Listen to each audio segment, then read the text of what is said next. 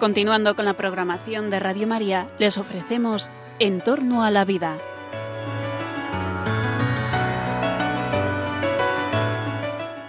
Es un espacio dirigido por José Carlos Avellán y Jesús San Román.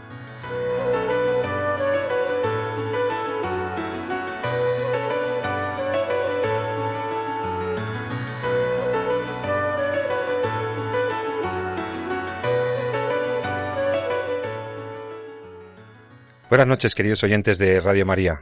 Les saluda una noche más José Carlos Avellán.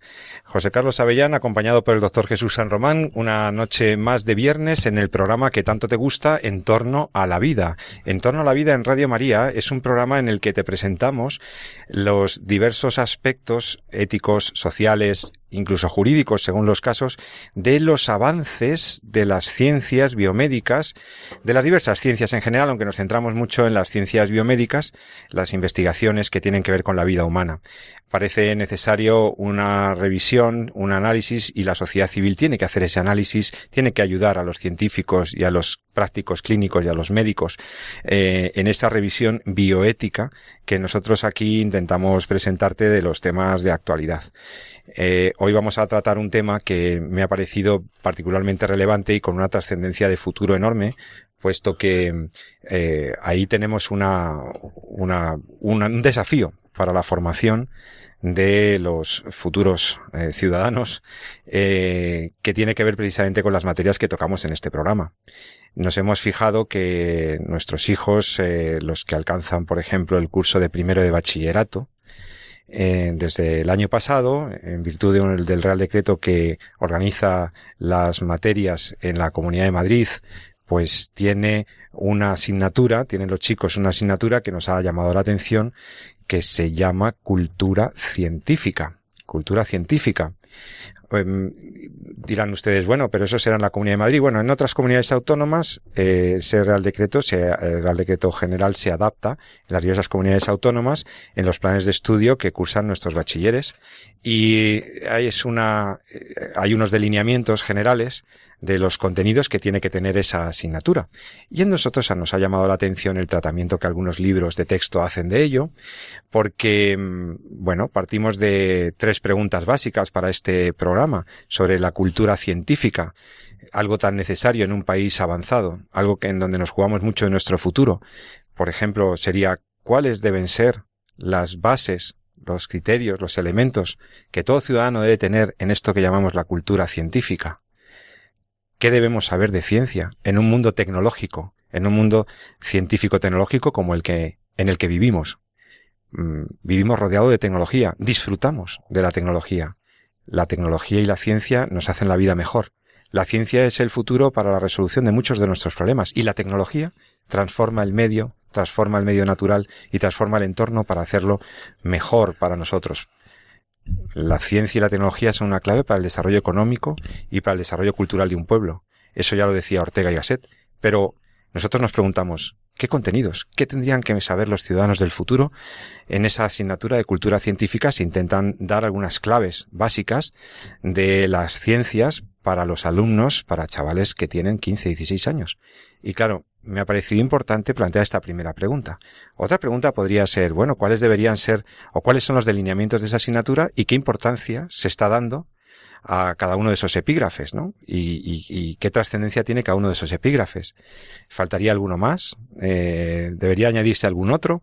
Bueno, ya comentaremos. Y también una tercera pregunta que me planteo es qué aspectos, eh, digamos, relacionados con la ética, con el uso de las tecnologías, con el uso correcto de la ciencia y la tecnología, debería informar el currículo de esta asignatura, el contenido de esta asignatura. Eh, apenas, luego lo comentaremos mm, críticamente, apenas hemos encontrado algún elemento de conexión con las humanidades en esta, en esta asignatura. Apenas hemos encontrado un subepígrafe que se llama bioética, misteriosamente aparece al final de uno de los capítulos y nos ha llamado la atención. En definitiva, eh, queremos hablar sobre cultura científica, queremos hablar sobre lo que estudian nuestros hijos y queremos dar, bueno, pues hacer un comentario acerca de qué requerimientos tendría que tener la enseñanza de la cultura científica hoy por hoy. Nos atrevemos a hacerlo porque somos gente que hemos estudiado ciencias o humanidades y que tenemos una trayectoria en la investigación de estos puentes que deben tenderse entre la ética y la tecnología, entre las humanidades y las ciencias eh, empírico-naturales. Y para hablar de todo esto, pues efectivamente, como todos ya sabéis, está con nosotros, como habitualmente, la tenemos la suerte de tener aquí a Jesús San Román, co-director de este programa, y amigo, Jesús, médico, profesor universitario. Buenas noches. Muy buenas noches, Pepe. Ya no sabe uno qué decir, porque con el cambio de la hora, la noche, eh, a las 8 de la tarde, ya es de noche, ahí hay una contestación social eh, larvada sobre el cambio horario, porque tiene sus ventajas, pero también algunas molestias, ¿verdad? Sí, porque además tenemos eh, periferia por ambos lados, que por un lado hacia el este y por otro hacia el oeste, con lo cual nos afecta el uso horario de forma significativa. Claro, la gente de Baleares o la gente de Canarias pues puede decir, claro, cada uno según le va la feria. Pero, pero bueno, dejando a un lado este, esta anécdota, eh, ahora ya salimos a las 8 de la tarde en torno a la vida y, y la pregunta que planteaba me parece que tiene su interés porque nos va mucho del futuro de nuestra civilización, de nuestra, de nuestra economía, de nuestro desarrollo como pueblo, en que nuestros ciudadanos tengan una adecuada comprensión de las claves básicas de ciencias, ¿no? Y, y por eso quizá entre los objetivos eh, de este, de, eh, está entre los objetivos de esta asignatura, ¿no? Eh, familiarizar al ciudadano con, con los contenidos elementales de una cultura científica básica. ¿Qué te parece eso ubicado en bachillerato, Jesús? ¿Te parece interesante esta asignatura? Mira, me parece clave. Y te diré por qué. Quiero decir, yo creo que llevamos ya eh, muchos años desde estos micrófonos, ya van siendo unos cuantos, unos cuantos programas, pues hablando un poco del cuáles han sido los avances científicos y sobre todo cómo pueden afectar estos avances o cómo eh, tocan estos avances a lo que es el, ser humano, la persona. Creo que es claro ya a estas alturas de, de nuestros programas que nuestros oyentes, nuestros fieles oyentes, eh, saben ya capaz de, son capaces de discriminar y diferenciar que no todo lo que técnicamente es posible es éticamente admisible. Yo creo que eso es eh, un hecho evidente en la historia de la humanidad, ¿no? no solamente en ahora que vivimos este boom, este desarrollo tecnológico, en lo cual pues prácticamente da vértigo, que es lo que podemos conseguir con el genoma, con la edición genómica, con la manipulación del DNA, qué cosas tan bonitas y tan buenas podemos hacer y a la vez qué cosas tan terribles y tan atroces somos capaces de llegar a hacer con el ser humano. Y por tanto, eh, bueno, pues desde, como ven, desde estas ondas, pues hemos tratado un poco de dar criterio y de dar o de sentar un poco las bases que iluminan el juicio de cara a poder hacer pues un análisis ético de cuáles son las diferentes tecnologías. Desde mi experiencia, aquí te doy mi, mi, mi, opinión, desde mi experiencia docente, en que formo a los a algunos estudiantes de medicina en, en alguna universidad española, pues eh, sí me doy cuenta que muchos de los argumentos que piensan eh, nuestros estudiantes universitarios, nuestros jóvenes, jóvenes que cada vez tienen eh, más criterio en muchos aspectos, porque estamos en un mundo en que la información está a tiempo real. Entonces antes un hallazgo científico, una, un nuevo descubrimiento, pues a veces la comunidad científica eh, ajena a ese descubrimiento de otros países o otras zonas, pues podía tardar hasta un mes en, en, conocerlo, en tanto que el descubrimiento era publicado, era distribuido por las revistas, que se hacían en papel, que llegaban a sus puntos, a sus destinos, etcétera. Hoy por hoy, eh, en Internet, cosa que nuestros jóvenes dominan mucho mejor que todos nosotros, ¿no? porque para ellos no son nuevas tecnologías, para ellos son tecnologías de toda la vida, toda su vida, pues eh, son capaces de, de, identificar a tiempo real qué es lo que se está descubriendo, qué es lo que se está haciendo en otros sitios, en otros países. ¿no? Con lo cual están muy bien informados, pero muy poco formados a la hora de establecer un criterio, un criterio, una valoración moral. Sobre todo de tener un poco cuáles son las ideas que deben regir o iluminar ese juicio. Yo creo que aquí es donde realmente eh, fallamos eh, como sociedad, ¿no? Y probablemente porque nosotros como sociedad o no lo tenemos claro o no queremos tenerlo que esto es eh, lo que podríamos debatir en estas, en estos minutos. Cuando los estudiantes o cuando mis estudiantes muchas veces llegan a, a, cursos en los que, como estudiantes de medicina, se enfrentan a, dilemas éticos o problemas éticos, lo que yo veo que domina es una especie de, de ética del consenso, que es en el fondo es la más fácil, la más fácil de decir, es decir, que si no hay conflicto entre las partes, pues tiremos adelante, ¿no? Y nada nos debe un poquito eh, detener, o no tenemos por qué tener miedo, aquello que responda a la realidad de las cosas o aquello que no responda a la realidad de las cosas, sino que si en el fondo estamos todos de acuerdo, pues ¿por qué no, no? Esto la historia nos ha demostrado que es crítico a la hora de los grandes errores éticos que ha cometido el hombre, ¿no? El hecho de que todo el mundo esté de acuerdo con algo no lo hace bueno. ni incluso el hecho de que sea legal. Y, y tú que eres jurista, podrás decir cómo grandes errores éticos en la historia del hombre eran legales y todo el mundo estaba de acuerdo. ¿no? Y sin embargo, hoy por hoy nos llevamos las manos a la cabeza. No, pues hoy, en nuestro siglo XXI, esto es una de las grandes corrientes eh, que domina. Si no hay consecuencias, si no hay conflictos, si hay un consenso, ¿por qué no? Y cuando tiras de dónde nace todo esto, de dónde sale este criterio, te das cuenta que en el fondo hay una ausencia profunda de análisis de los hechos eh, tecnológicos a los cuales nos enfrentamos en pleno 2016. Es decir, hoy por hoy tenemos encima de la mesa cuestiones eh, tecnológicas de manipulación del genoma, que hemos hablado aquí, de hijos que pueden venir al mundo con código genético de tres padres distintos, de reprogramación celular, de edición genómica con técnicas como puede ser la CRISPR-Cas9, todo esto que hemos venido muchas veces hablando y contando, las células reprogramadas, las células embrionarias, la clonación terapéutica, la clonación sin fines terapéuticos, todo esto es totalmente nuevo, ha ocurrido en los últimos 20 años. Claro, cuando esto se lleva a la formación de nuestros jóvenes y se lleva simplemente a explicar en qué consiste cada técnica, sin entrar de una forma valiente y profunda a razonar cómo afecta esa técnica al hombre y si hasta, qué punto puede afectarla, hasta el punto de hacerla ética o no hacerla ética, o considerarla ilegítima en tanto que eh, afecta directamente a la dignidad de la persona, cuando eso se abandona, al final tiendes a pensar que lo que se hace, pues bien hecho está. Eh, nuestro querido profesor eh, Helios Grecia, padre de la biótica personalista, decía que el, el análisis ético de una realidad tenía que ser la consecuencia de haber hecho de discriminar plenamente cuál es el hecho tecnológico, es decir, en qué consiste lo que estamos analizando desde el punto de vista tecnológico o biológico, analizarlo plenamente y luego enfrentar ese hecho a un análisis antropológico profundo. Es decir, cómo ese hecho es capaz o cómo ese hecho afecta directamente a los valores que hay que respetar en la persona. Y de ese enfrentamiento es cuando sacamos las implicaciones éticas.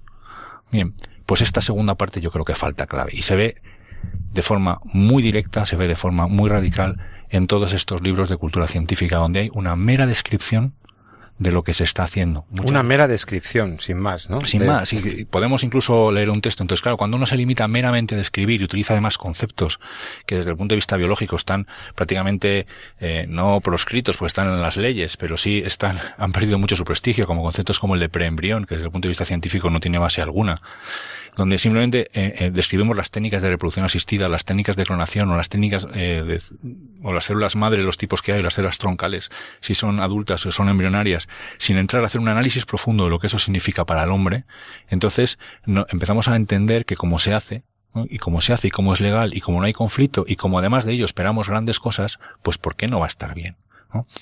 Eh, y ese es el gran problema que yo encuentro muchas veces en esta, en esta, en esta asignatura. No es malo, no es malo tener cultura científica. Yo al contrario, yo creo que es muy bueno. Es estupendo. Pero lo que es malo es emprender o querer o pretender o pensar que la cultura científica es simplemente conocer la ciencia. Claro.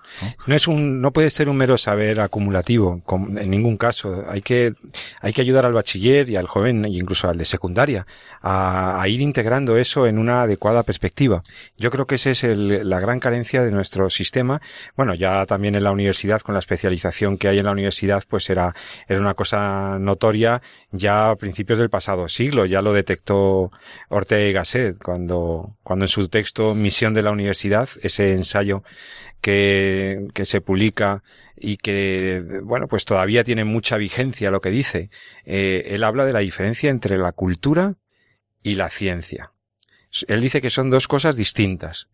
Por más que la ciencia sea una parte de la cultura, Ortega tiene claro que la cultura, que lo que debe formar la universidad y por extensión yo diría el sistema educativo, son personas cultas.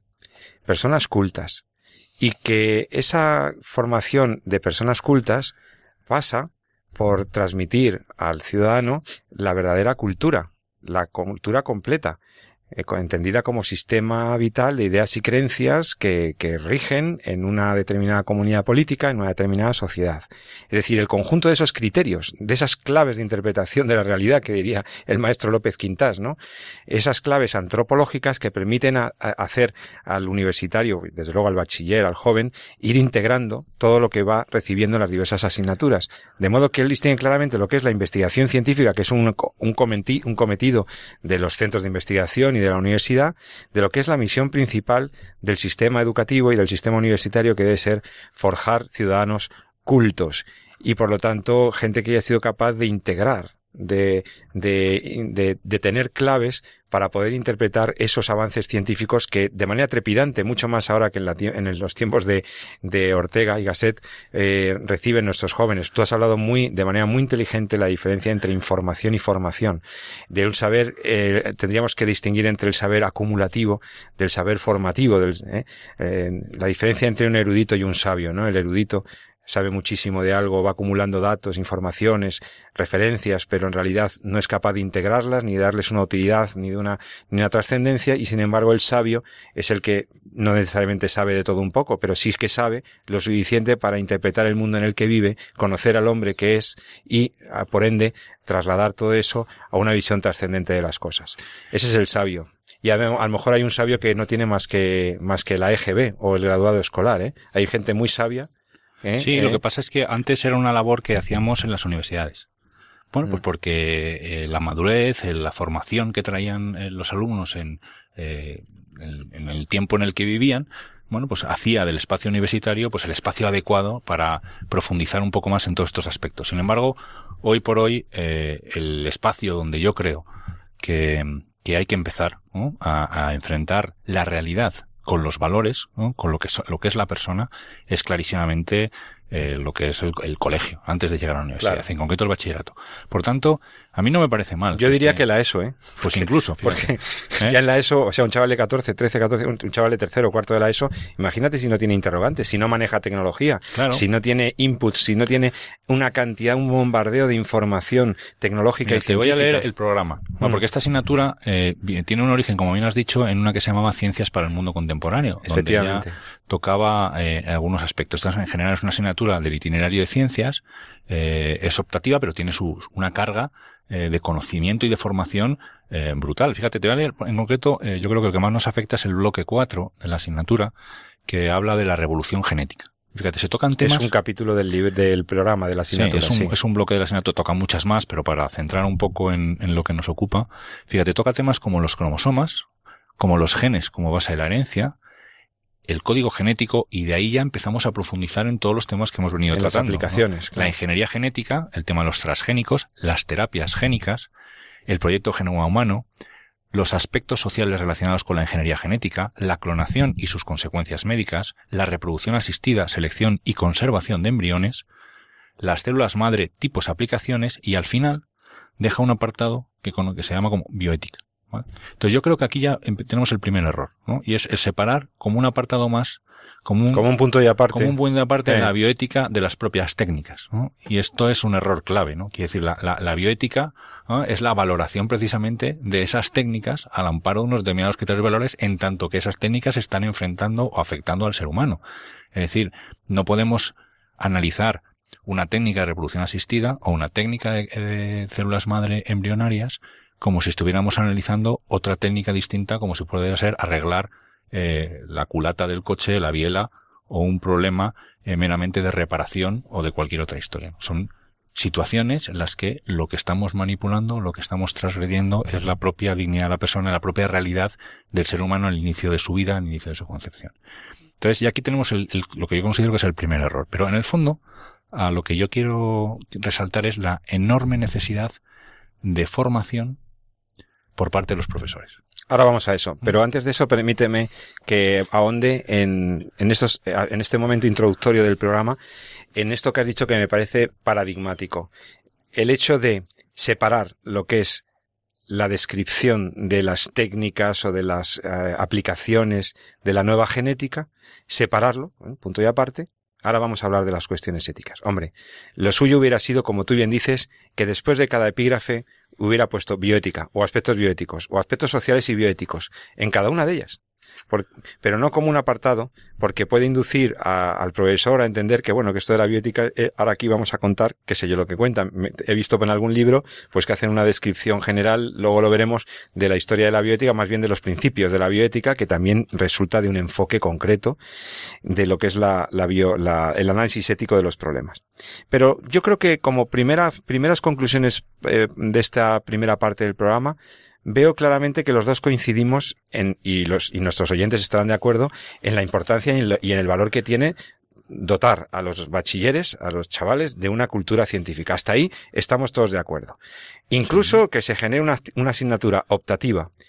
Por cierto, se ha dicho falsamente en algunos, hemos leído en algunos blogs algunas controversias que hubo sobre la implantación en controversia con la religión, que le quitaba horas, que no sé qué. No, mire usted, mientras que esas asignaturas tienen tres horas por semana, la religión sigue teniendo una.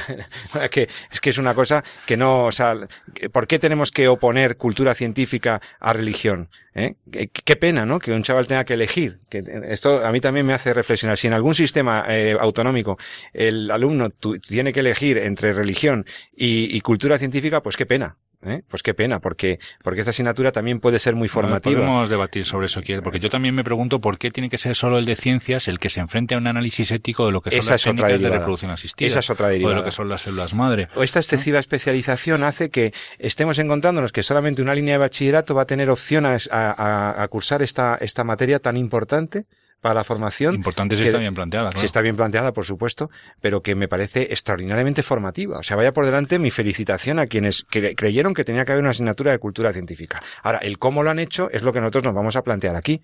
Y desde luego, tanto si tiene que elegir o si no puede optar desde ciertos itinerarios, pues es una pena. Es una pena porque entonces, claro, no tenemos esas personas cultas. ¿Por qué? Es que yo soy de letras, como se decía antes, y yo soy de ciencias. ¿Qué pasa? Que uno de ciencias no tiene que haber leído el Quijote o haber conocido un poco el Quijote y uno de letras no tiene que saber lo que es una célula madre. Es que un chaval que es bachiller tiene que haber mirado el Quijote y tiene que también saber lo que es una célula madre de una célula troncal, ¿eh? dicho más propiamente como decir los médicos. Más porque luego está en los medios de comunicación lo que es el diagnóstico genético preimplantacional, por ejemplo, y sale en un artículo de un periódico de tirada nacional, pues un platillo, pues cómo ha nacido pues un bebé que tiene como objetivo y que ha sido fue, eh, concebido para curar a su hermano porque se le ha eh, seleccionado entre todos los hermanos que no tenían un gen que era el aquel que producía la enfermedad. Eso lo vamos a leer todos. Claro. Con lo cual el criterio para hacer un análisis correcto sobre esa realidad que afecta directamente al ser humano es un criterio que todos deberíamos conocer y que todos deberíamos tener. Eso yo creo que es el principio. El único problema es que, pues efectivamente, eh, pues las cosas no se hacen así. No se hacen así, pues porque eh, ni los profesores están o estamos eh, correctamente formados y pues yo también me incluyo, como no, ¿por qué no? Ni eh, no, tú sí tienes formación bioética y humanística. Sí, pero... Vaya, pues no te quites porque tú tienes un currículo como médico y como investigador, pero además tienes formación humanística, o sea que no digas sí, eso. Sí, pero bueno, siempre hay cosas que aprender. Pero en el fondo mm, eh, no tenemos la formación adecuada o, eh, o correcta para eh, transmitir esto a nuestros hijos y otras veces tampoco interesa tenerla, porque nos podemos enfrentar a un análisis o a una situación que igual no es políticamente correcta, que igual nos, la, la verdad se abre camino, Pepe. La verdad se abre camino siempre. Y al final, cuando uno hace un análisis, como comentábamos antes, eh, un poco eh, analizando el hecho biológico y enfrentando ese hecho biológico o ese hecho técnico a lo que son los principios eh, que afectan a la dignidad de la persona y lo que es la persona en sí, ¿no? Con lo cual, eh, el, tiene que ser un, un, doble análisis, por un lado antropológico y por otro lado técnico, y cuanto eso lo enfrentamos, al final las conclusiones salen solas. Y muchas veces, como nos ocurre en, en, con nuestros alumnos del máster o los que hacemos a veces reflexionar, pues eh, muchas veces encuentras que probablemente la conclusión a la que llegues no es la que venías asumiendo durante toda la vida, sino que es una muy diferente, una que no es políticamente correcta, como que la vida humana desde el momento de la concepción está presente y que hay que respetarla y que cualquier acto que lleve a violarla, pues puede ser un acto que, o es de hecho un acto que es éticamente ilegítimo. Yo además quiero añadir una, me he acordado de una, no me acuerdo el libro exactamente, pero sé seguro que es Julián Marías, el eh, brillantísimo filósofo español, que, que hablaba sobre el uso que hacemos de la tecnología, este, este homo technologicus o este homo, este hombre de la tecnología que él ya vislumbraba en el siglo XX, fascinado por la tecnología, sin embargo, es alguien que no se pregunta demasiado, eh, en general, sobre cómo y por qué funcionan las cosas de cierta manera. Me explicaré. Eh, Julián Marías dice que somos muy pragmáticos, que mm, decía que, claro, si yo me compro una televisión eh, o me compro un automóvil nuevo, dice, a mí no me preocupa mucho por qué cuando le doy a cierto botón se enciende el tubo, en aquel momento era el tubo de la televisión, ¿verdad? Y entonces se enciende la pantalla. Lo que me importa no es cómo funciona o cómo tal, sino que en general el ciudadano se conforma con que se vea lo que quiere es el resultado. Lo que quiere es que la tecnología, eh, que yo le dé un botoncito y ese, con ese tacto digital me aparezca una nueva aplicación, una nueva pantalla. Pero, ¿cuántos de nosotros nos hemos preguntado o tenemos un mínimo de cultura científica para entender un poquito cómo funcionan algunas cosas, no? Yo creo que eso, porque somos una sociedad que se fascina por la tecnología, pero que en el fondo no quiere conocer mucho, quiere simplemente que le resuelva los problemas, ¿no? No tenemos esa curiosidad que deberíamos quizá tener. Hemos perdido la curiosidad por las, por, por, por profundizar en el fenómeno científico. Claro, fíjate, eh, si quieres, eh, lo podemos eh, ver un poco más despacio, eh, ya después de, la pausa, pero fíjate, cuando coge un texto, tengo, es que tengo justo aquí uno delante, un, libro, tampoco hace, no voy a citar la editorial ni el colegio, pero es un texto más de los que hay eh, en el mercado sobre cultura científica de primero bachillerato, y uno entra, y yo recomiendo a todos, a los, a, los padres y a los profesores que cojan el libro y, lo lean. Que curiosen, sí, esa parte. Porque es muy, muy interesante. Pues evidentemente, el, el, el, propio libro, pues, o el propio autor, en, entiendo yo que se va dando cuenta que a medida que va contando las cosas correspondientes a este bloque, bueno, pues está cruzando eh, o caminando por una raya en las cuales el análisis ético y el análisis moral de lo que se está haciendo eh, debe ser claro y debe estar y debe ser conciso. ¿no? Hay libros para todo. ¿no? Hay algunos que son eh, bastante más relativistas y bastante más asépticos, en cuanto a, a, mm. lo que están dando, lo cual pues ya marca una posición respecto a cuál es el punto de partida de la Claro, qué es lo que quiero formar o qué es lo que quiero, claro. Y hay otros que eh, te dejan, eh, pues, eh, tratan un poco de transmitir más eh, lo que hay o cuáles son las corrientes actuales que hay en, el mundo este en el que nos encontramos. Entonces dicen, bueno, pues algunos piensan una cosa y otros piensan otra. Reflexione usted. ¿no? ¿Eso está mal? En absoluto. Es estupendo. Ojalá pudiéramos hacerlo así. Pero esa reflexión tiene que estar bien documentada y bien fundada. ¿no? Si no, al final se, no pasa de ser una mera exposición de lo que a mí se me ocurre, lo que a mí me dice la, eh, me dice la vida o la sociedad o, los argumentos que me pueden venir en un momento a la cabeza sin un análisis correcto. Por ejemplo, te voy a leer un, párrafo, fíjate. Espérate, vamos a hacerlo después de la pausa, porque eh, estás escuchando Radio María, el programa en torno a la vida. Estamos hablando sobre cultura científica. ¿Cómo tendríamos que formar a nuestros jóvenes, a los futuros, a los ciudadanos del siglo XXI en unas bases científicas y tecnológicas? ¿Cómo debería orientarse esa formación? ¿Qué debería integrar? ¿Es suficiente el currículo actual de la asignatura Cultura Científica que estudian nuestros alumnos en primero de bachillerato? ¿Es suficiente con una descripción de unos datos científicos sin integrar otros aspectos? Eh, ¿Debería la asignatura ir, quedarse donde está o va a depender mucho del profesor. ¿Qué responsabilidad tenemos los padres y los profesores en la adecuada formación, una formación integral de los alumnos? Em, bueno, es un reto enorme analizar esto. Lo vamos a hacer, vamos a continuar viendo algunas líneas, os vamos a leer de algunos libros, vamos a leer textualmente para que veáis cómo se tratan algunos problemas y vamos a dar alguna sugerencia de análisis para nuestros docentes y para los padres de familia que estén interesados en la cultura científica. Enseguida volvemos en un par de minutos a ver eh, cómo te sientes después de escuchar una canción que a mí me encanta, que ahora te, ahora te vamos a pasar. Hasta ahora mismo.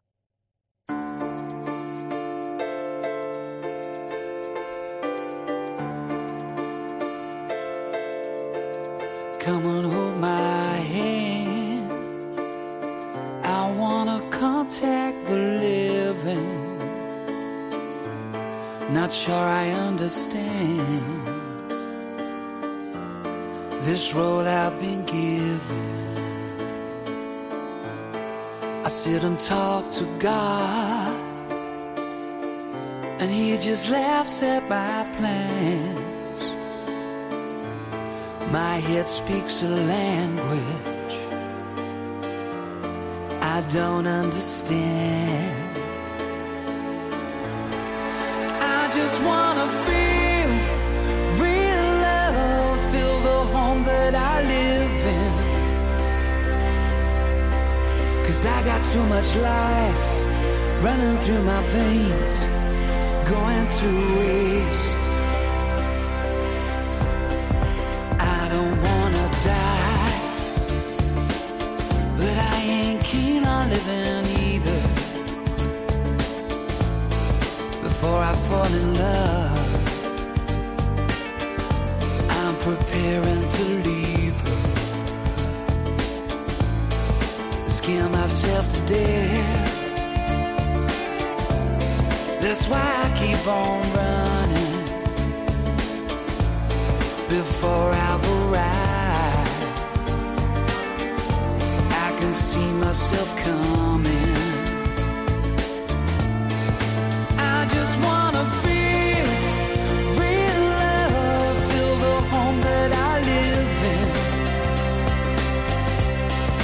Cause I got too much life running through my veins,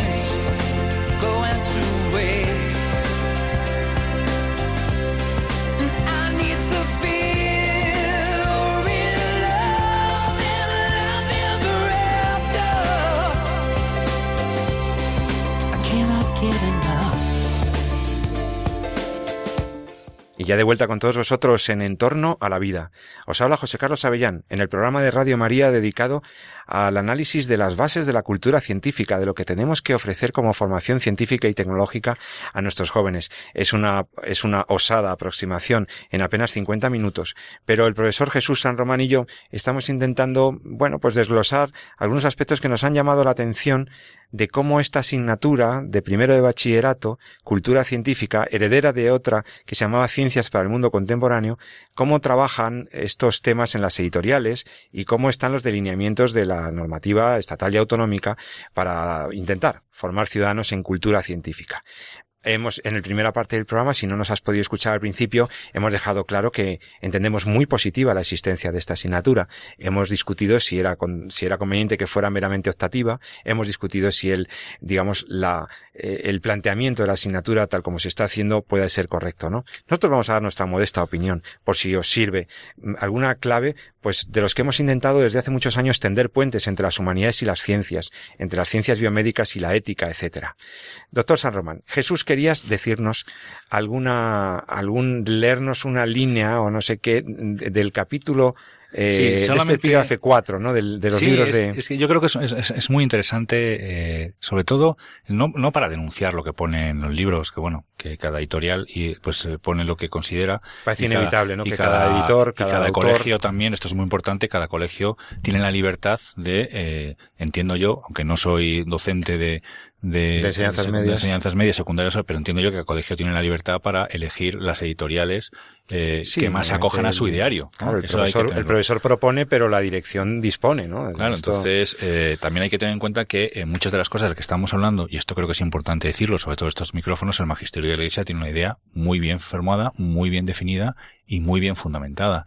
Y los colegios que tienen un ideario de formación, Una inspiración y cristiana. una de formación católica deberían ser muy Mm. coherentes a la hora de, de valorar un poco la formación que damos en estos campos, porque al fin y al cabo es una de las cosas que hacemos también nosotros de estos micrófonos, ¿no? Decir, Sí, porque fíjate, toda la, toda la que se montó con la asignatura de educación eh, Para la ciudadanía, para la ciudadanía. Sí. Educación para la ciudadanía que incluso sacó a los padres a la calle, a los alumnos a los pasillos, la resistencia que hubo a una asignatura que pretendía una formación cívica básica de los alumnos, pero que en realidad para muchas personas significaba una ilegítima intromisión en las en las potestades educativas en la en digamos en la en el campo de la de la educación que corresponde a los padres en la educación moral eh, en valores de, de cada una de las familias, ¿no? Y entonces, a- al entrar esa asignatura en cuestiones éticas, eh, sin unos claros delineamientos, quedaba mucho en manos del profesor, el enfoque de temas muy claros, pues claro, esto fue, pues, motivo, como todos recordaréis, con Educación para la Ciudadanía, pues, un motivo de mucha controversia social. Pero no, no, no ocurrió lo mismo. Pasó desapercibida una asignatura cuyo enfoque también es crítico, como era eh, Ciencias para el Mundo Contemporáneo. Sí, y, y hay Y algo parecido pasa con esta cultura científica, ¿no? Claro, porque fíjate que yo creo que ni, ni tú ni yo, ni ningún eh, científico, un ciudadano que se precie, eh, puede pretender estar en contra de que se forme, de que se, de que se hable a nuestros hijos en pleno bachillerato de cuál, todas las cuestiones que la tecnología es capaz de hacer en pleno siglo XXI. Es maravilloso ¿Ah? que lo conozcan. Entonces lo hemos defendido aquí.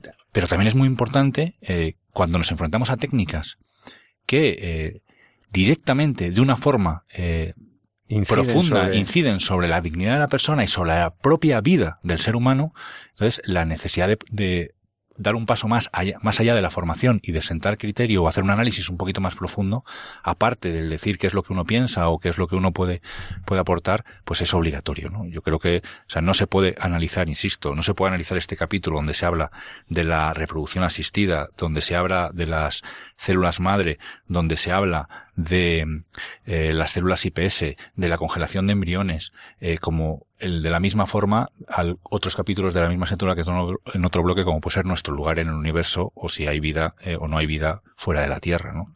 Entonces, Sí, no, eh, fíjate que yo no creo que los profesores de instituto, ni siquiera los profesores de centros concertados o de centros de inspiración católica, eh, tengan la obligación, que, acaso, de dar su opinión eh, sobre determinados asuntos, pero sí al menos ayudar a que los alumnos se planteen correctamente que aquí hay problemas éticos. Sí, al menos y- que despertar las preguntas, porque un buen maestro es el que te ayuda planteándote, a plantearte las buenas preguntas, no el que te da recetitas, no el que te da solamente su opinión o te pretende adoctrinar, sino el que te ayuda a plantearte con rigor, con amplitud de miras y al mismo tiempo con criterios sanos y rectos de la recta razón, lo que son las claves del problema que está tratando. Ese es el buen profesor. Exactamente. Fíjate lo que viene en esta página, en el libro, eh, te dice reflexiona. Esto es, va- es el libro del alumno. Que es un reto. Estás leyendo el libro del alumno, te- Sí, directamente. un reto Mm. al alumno. Reflexiona. ¿Vale? Y dice, existe un debate político, ético y científico sobre la utilización de preembriones humanos para investigación. Algunos de los detractores de la utilización de células madre embrionarias sostienen que los embriones, aunque sean in vitro, que tengan menos de 14 días y no estén implantados en el útero, tienen estatus humano y por lo tanto su utilización es un atentado contra el derecho a la vida. Esto lo que le pide al alumno es que reflexione sobre este punto. Entonces, reflexionar sobre este punto o una de dos. O te limitas a exponer en clase, entiendo yo, yo no soy, por lo menos yo te puedo decir lo que hago a veces con nuestros alumnos en el máster. Entonces puedes limitarte exclusivamente a que cada uno cuente su opinión en un, en un ambiente como puede ser primero de bachillerato, donde cada uno pues contará pues lo que ha oído, lo que ha pensado, lo cual no está mal, ¿no? No está mal como punto de partida, o puedes coger como profesor que eres, ¿no? Y poner esta realidad encima de la mesa y valorar cómo esta realidad es una realidad que necesita primero discriminar de forma clara cuál es nuestra posición o cuál es la realidad del ser humano en los primeros momentos de su existencia. Desde el momento de la concepción. Y analizar eso desde el punto de vista biológico. Y analizar eso desde el punto de vista antropológico.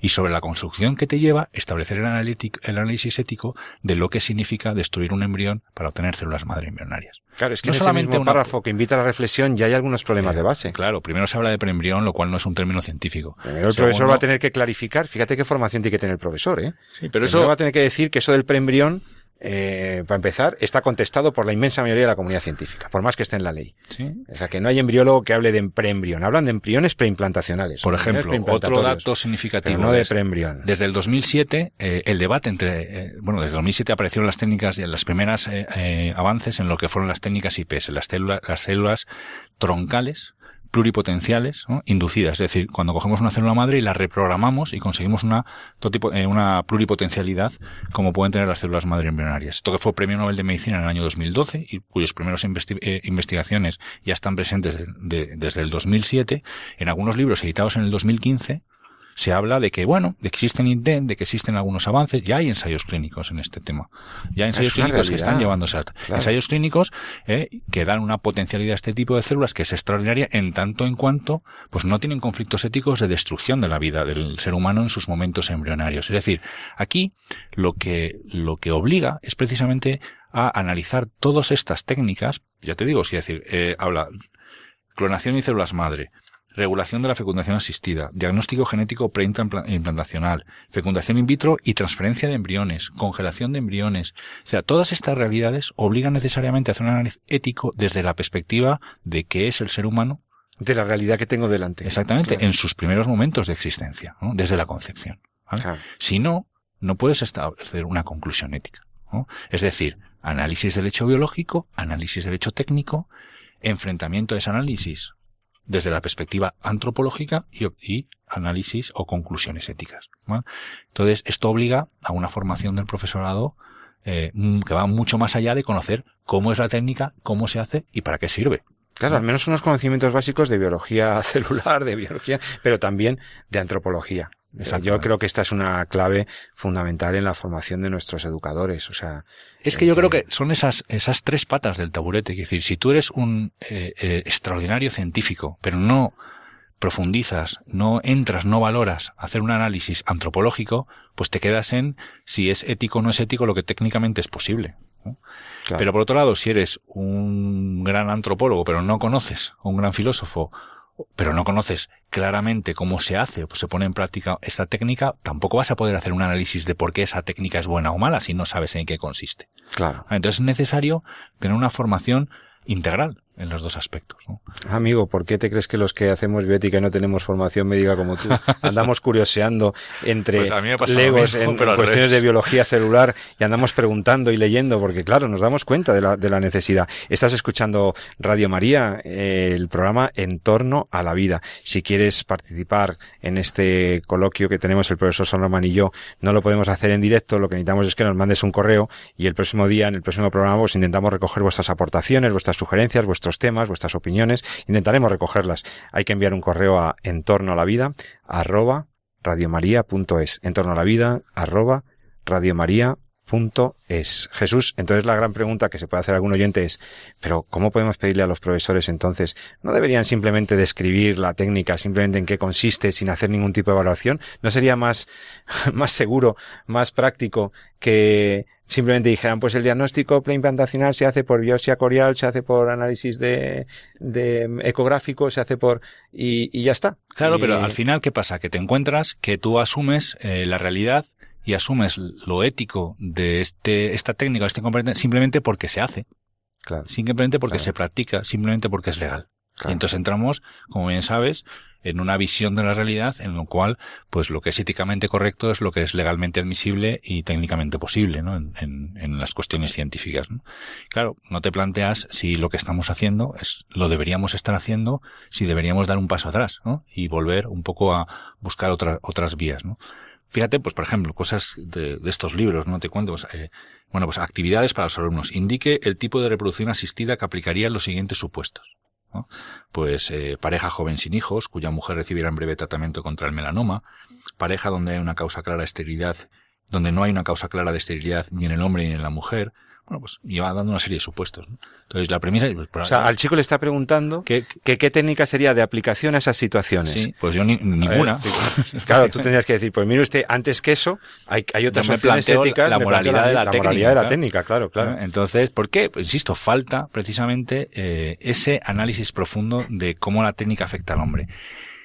Y un error, que es lo que comentábamos al principio, es que al final, el último capítulo, igual si me apuras, lo de- debería ser quizá el primero. ¿no? Es la Sí. cuestión de bioética. Es decir, muchas de estas técnicas podríamos plantearnos incluso si deberían existir o no deberían existir. ¿no? Porque entendemos que pueden a- eh, a- agredir de forma significativa la dignidad de la persona. ¿no? Otros ejemplos. Sí. Eh, Bueno, a mí, por ejemplo, el hecho de que pusiera en el mismo, en ese libro que estamos manejando, pero también lo hemos visto en algún otro, eh, cuando habla de las células troncales, y entonces habla de unas y de otras, habla con el mismo, con el mismo valor de las que utilizan tejido adulto que de las que utilizan Sí. eh, célula embrionaria. En estos micrófonos hemos explicado que para la medicina regenerativa el uso de las células troncales es una enorme expectativa, es- tiene una, eh, empieza a tener aplicaciones verdaderamente interesantes que en el corto plazo vamos a poder disfrutar y que por tanto la investigación con células madre y el uso de células troncales para esa, en esas aplicaciones terapéuticas eh, puede ser muy buena. El problema es qué células troncales, que hay diversos tipos, se deben usar o no. Yo no sé si el libro o el profesor, que ha- el libro simplemente describe la- eh, las dos, eh, Pues una decir- detrás de otra, Te voy a decir cómo describe las células IPS. ¿m? a las IPS. Sí, las células de, eh, pluripotenciales inducidas, que para que nos recordar un poquito a nuestros oyentes, bueno, hay que decir un poco para centrar que la medicina regenerativa, es decir, aquella en la que lo que pretendemos es regenerar tejidos que han sido dañados, tejido cardíaco en el caso del infarto, tejido cerebral en el caso del Alzheimer, tejido pancreático en el caso de la diabetes, un poquito para explicarnos, podemos incluir todo eso dentro de lo que llamamos medicina regenerativa, pues eh, el uso de células que son capaces de especializarse y generar ese tipo de líneas celulares, es decir, células que no están muy diferenciadas y mediante un diálogo que podemos hacer con ellas eh, en el laboratorio, conseguir que esas células vayan cogiendo el camino adecuado para acabar en el tipo de tejido que nosotros queremos, O sea, podemos dirigir la evolución de esas células para que reparen el tejido dañado. Eso es, para que se vayan células que no están muy diferenciadas y conseguimos que se mediante pues un diálogo celular eh, con determinados cultivos, estimulando determinados genes, pues podemos conseguir que esas células vayan cogiendo el camino y acabar siendo células del corazón. O coger otro camino y acabando siendo neuronas para el cerebro. O coger otro camino y acabando ser eh, pues células eh, de los islotes del páncreas para la síntesis de insulina. Eso ahora mismo es lo que se está trabajando y es muy, muy, muy prometedor el futuro que podemos tener. Esa línea de trabajo tiene unas complicaciones éticas que no se basan precisamente en el fin que le queremos dar a esas células, sino en el origen de dónde las obtenemos. Claro, el fin es muy bueno, ¿No? pretenden curar, vale, pero el medio y el Claro. cómo se obtienen Y de ahí- plantea problema moral. Esto es un poco que sirva de introducción para luego Sí. comentar lo que quería decir. Entonces, hasta hace relativamente poco, en, en- en lo que es este mundo de la medicina regenerativa, nos encontramos con dos fuentes de este tipo de células. Las células eh, troncales embrionarias y las células troncales del adulto. ¿Cuál es la diferencia? Pues muchas. Primero, las células troncales de embrionaria tienen una embrionarias tienen una capacidad de dividirse en muchos más tipos de tejidos, porque están más desdiferenciadas de su origen. Pero tienen una enorme, ¿eh? no solamente enorme, sino una absoluta limitación ética. Y es que eh, hay que obtenerlas de un embrión, lo que lleva a la muerte del embrión, primero a la necesidad de crear, ¿no? de concebir a ese embrión, a ese ser humano en un laboratorio, y posteriormente a su muerte como consecuencia de la, obstru- de la obtención de células embrionarias. Por eso se utilizan muchas veces embriones sobrantes de fecundación in vitro, que se donan para investigación. Vale, esa es una línea. La investigación Entonces- obteniendo las, obteniendo Entonces, el recurso claro, de célula Como podemos ver, ese tipo de células embrionarias, aunque el fin para el que se quiere esa célula sea la de curación de una enfermedad, pues evidentemente es un medio absolutamente ilícito, ilícito, inmoral. en tanto que agrede directamente la vida de una persona hasta el punto que la elimina. ¿no? O sea que hay una línea de investigación con células madre que no se debería hacer. Eso. Está clarísimo. Luego, por otro lado, tenemos las células madre adultas. ¿Qué pasa con las células madre adultas? Primero, que son difíciles de encontrar. Porque ¿Dónde se encuentran las células generalmente tejido los tejidos, depende, cada tejido tiene la suya. Algunas tiene más, como la córnea del ojo tiene bastante más células eh, que son de este tipo. Son más fáciles, digamos, de localizar para el especialista. En para- algunos tejidos, en otros son muy difíciles de encontrar. Por ejemplo, en el corazón, eh, durante mucho tiempo se pensó que no había, ahora parece que bueno, se han encontrado. Hay que, hay quien decía que se pueden encontrar solo con un poquito de paciencia, pero bueno, en fin. Eh, pero son difíciles de encontrar. ¿Por qué? Porque el adulto ya es adulto, ya no tiene tanta necesidad de ese tipo de células. ¿no? Eh, ¿Dónde se han utilizado básicamente el adulto? ¿Dónde hay muchas? Por ejemplo, en la médula ósea. ¿no? En la médula ósea, cuando somos más pequeños, en el cordón umbilical, etcétera, ¿no? Pero ya tienen una línea de diferenciación. Y esas también se llaman células troncales, son son células células, troncales, madres, coloquialmente no hablando. tienen la misma potencialidad que pueden tener los embriones, pero tienen menos limitaciones en el sentido que yo no tengo que destruir, no tengo que matar a su propietario, a su, al dueño de las células Para obtenerlas. para obtenerlas, ¿no? mientras que las células embrionarias sí. ¿Qué pasó con todo esto? Bueno, pues que alguien puso encima de la mesa una nueva técnica. ¿No? Una nueva técnica que son las células IPS, que ya hemos llamado, las células pluripotenciales inducidas, ¿no? es decir, células troncales pluripotenciales inducidas. Lo que conseguimos es la misma pluripotencialidad que tienen las células embrionarias, pero obteniendo células del adulto. Cogemos células del adulto, las desdiferenciamos hasta un, escalón inferior y de ahí las volvemos a diferenciar hacia el tejido adecuado. Las especializamos en el sentido que queremos. Estas células IPS eh, hasta el punto han sido tan significativas que han merecido el Premio Nobel de Medicina y que ahora mismo están en marcha algunos ensayos clínicos ya para, para ver su utilidad. ¿Y de eso se habla en, la, en cultura científica? Pues fíjate, ¿por qué nos gusta a priori? Porque aún no sabemos qué va a pasar con ellas, pero ¿por qué nos gusta conceptualmente este tipo de células? Porque tenemos los mismos beneficios sin atentar contra la dignidad del embrión. Esa es la clave. Sin matar embriones Claro, a lo bestia. La clave no es ninguna otra más Claro, que el hecho de que yo consigo, eh, desde el punto de vista ético, consigo los, unos resultados buenos, unos respetando la vida humana, sin agredirla, sin manipularla y sin mucho menos cosificarla o instrumentalizarla, como es en el caso eh, de las células madre embrionarias. ¿no? Bueno, pues cuando uno le dice a finales de, leo el libro, Ahora está leyendo el doctor Salomón el libro de texto, uno de los libros de texto. A finales del 2007 se produjo un cambio de rumbo cuando se obtuvieron las primeras células de pluripotencialidad inducidas IPS a partir de la reprogramación de células adultas. Dos equipos científicos en Estados Unidos y Japón anunciaron que habían transformado células de la piel humana en células madre que se comportaban como embrionarias y daban lugar, tras una nueva diferenciación, a diversos tipos de tejidos. La técnica podría lograr la preparación perdón, la reparación de órganos dañados sin necesidad de recurrir a la clonación terapéutica, abriendo nuevas líneas de trabajo en la medicina regenerativa. Sin embargo, aún queda mucho camino para recorrer hasta lograr una terapia definitiva, ya que los genes que se insertan pueden desarrollar tumores. Además, las células IPS diferencian nuestros signos de vejez y de momento no se denominan las técnicas de diferenciación para dar lugar a un nuevo, a dar lugar de nuevo a células adultas. Es decir, explica lo que existe, prácticamente el hecho de que respete a la dignidad del embrión es como secundario y enseguida aparecen pues todos los grandes retos que todavía tienen que eh, eh, desdibujar o que tienen que mm, mejorar eh, las técnicas que, de las células que el riesgo de IPS. tumoración es mayor en las células embrionarias. es mucho mayor en las células no embrionarias. dice. no sé. Bueno, hay algunas discusiones ahora respecto. no, pero yo que no lo dice el libro. No, no, no. Bueno, el libro es lo que es, es un libro para bachillerato, Sí, tampoco bueno. entra a... También es verdad. a- la función que tiene es también es la de enseñar a nuestros jóvenes qué es este tipo de células. Tampoco tiene que profundizar tanto, sí. Claro, pero lo que yo me pregunto, lo que yo es por qué eh, esta, esta explicación no se hace desde la base de un eh, análisis ético eh, más profundo. Más, no, no tan profundo, no, no solo que sea más profundo, sino que es lo que guía realmente el concepto de por qué estas técnicas tenemos que conocerlas y por qué estas técnicas no tenemos que conocerlas. No las tenemos que conocer por lo que consiguen, ¿no? porque saldrán otras. Tenemos que conocerlas en tanto que existe una línea o una acción que puede agredir a, a la dignidad de la persona. Y desde la perspectiva de lo que sabemos hoy por hoy, la agresión es completa y directa.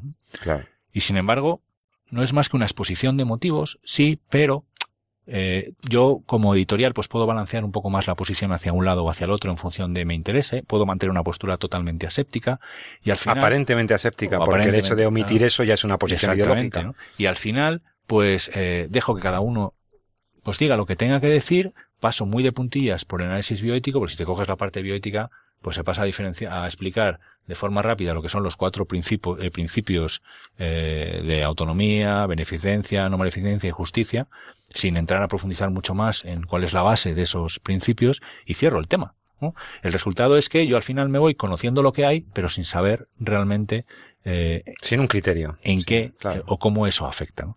¿Eso de quién es el problema? ¿Es un problema de que esté la asignatura ahí? Pues yo creo que no. ¿no? Pero yo creo que es un problema de que la asignatura está mal, mal planteada, poco profunda, muy superficial. Y sobre todo quizá porque igual nos enfrentamos o acabamos sacando conclusiones que puede que no sean políticamente correctas, pero desde luego son absolutamente necesarias. Y eso también obliga a que el profesor se forme muy adecuadamente, creo. Sí. De hecho, nosotros nos encontramos, por ejemplo, en el máster de bioética de la Rey Juan Carlos de la Universidad de Madrid, nos encontramos con muchos eh, alumnos que son profesores de bachillerato de estas asignaturas que quieren formarse. O sea, que se dan cuenta de que, de que tienen un reto de formación específica en estas cuestiones sobre las que tienen que hablar en el aula. Es que a ti te viene tu hijo y te dice, oye, eh, que la vecina me ha dicho que, que se, se va a hacer un in vitro. Y tú tienes que saber que la reproducción asistida a la fecundación in vitro, por mucho que la hace la gente, por mucho que sea un hecho social más o menos aceptado, hecho médico y social más o menos aceptado por la sociedad, plantea problemas éticos. Y, se- y tienes que tener una clave para hablar con tu hijo, ¿no? Fíjate que lo que es el ICSI, ¿no? la inyección intracelular. ICSI, sí, inyección. La, la inyección de lo que es el, el- el- los cromosomas eh, masculinos en el interior del óvulo, que es una de las técnicas cada vez eh, más utilizada En fecundación in asistida, vitro, sí. y en reproducción eh, asistida, es una cosa que uno puede leer en Wikipedia y conocer perfectamente cómo se hace y en qué consiste. Me gusta más procreación asistida ¿Eh? que Bueno, reproducción. Que realmente- que, como ahí estamos Yo, en un proceso técnico, ¿verdad? Te- Sí, yo, la- eh, fíjate, procreación asistida me parece que le da a la técnica un eh, un estatus que un no tiene. estatus que no tiene que ya, es el de procrear. Realmente, eh, podría aceptarlo precisamente por el, por, Por respeto al embrión. humano y por del respeto, embrión, por claro. respeto a lo que se genera que de esa hay. técnica que es un ser Claro. humano, ¿no? Y en el fondo, eh, el, el, el- el- el niño que viene al mundo y que tenemos ahí eh, con apenas unos días, eh, como hemos sido todos en algún momento dado de nuestra existencia, pues tiene la misma dignidad que cualquier otro, ¿no? Pero como hablamos de la técnica, técnicas de, ¿no? Pues, eh, bueno, yo sigo hablando de TRA, que es como técnicas de reproducción asistida, que es precisamente como se, como se, se dice desde el punto de vista tecnológico, porque todo lo que sea, y esto pasa mucho en la técnica, deshumanizarla, hace que sea más manejable.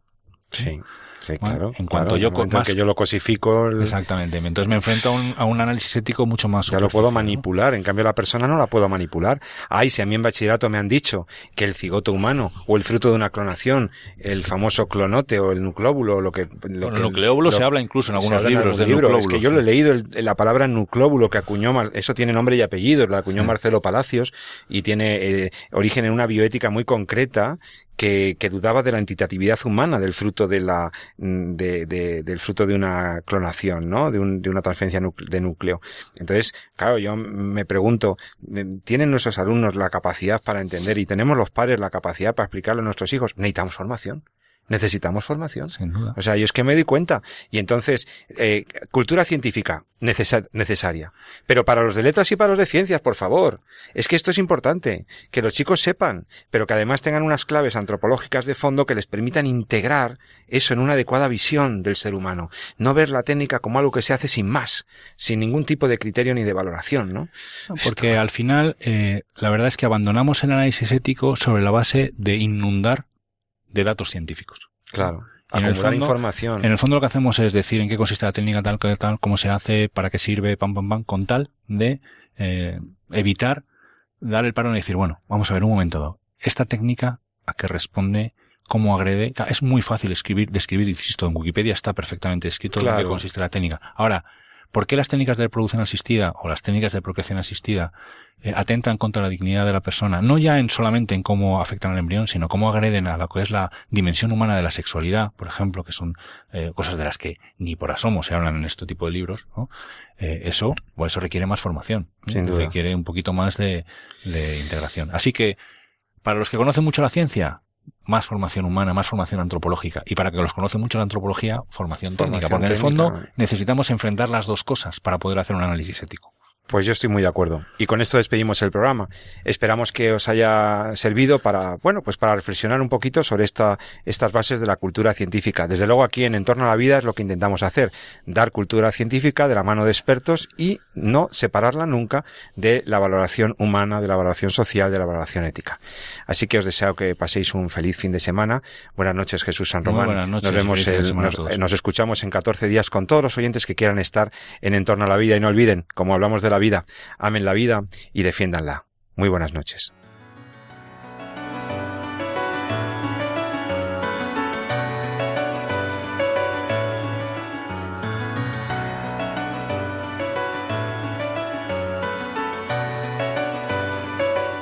Han escuchado En torno a la vida con José Carlos Avellán y Jesús San Román.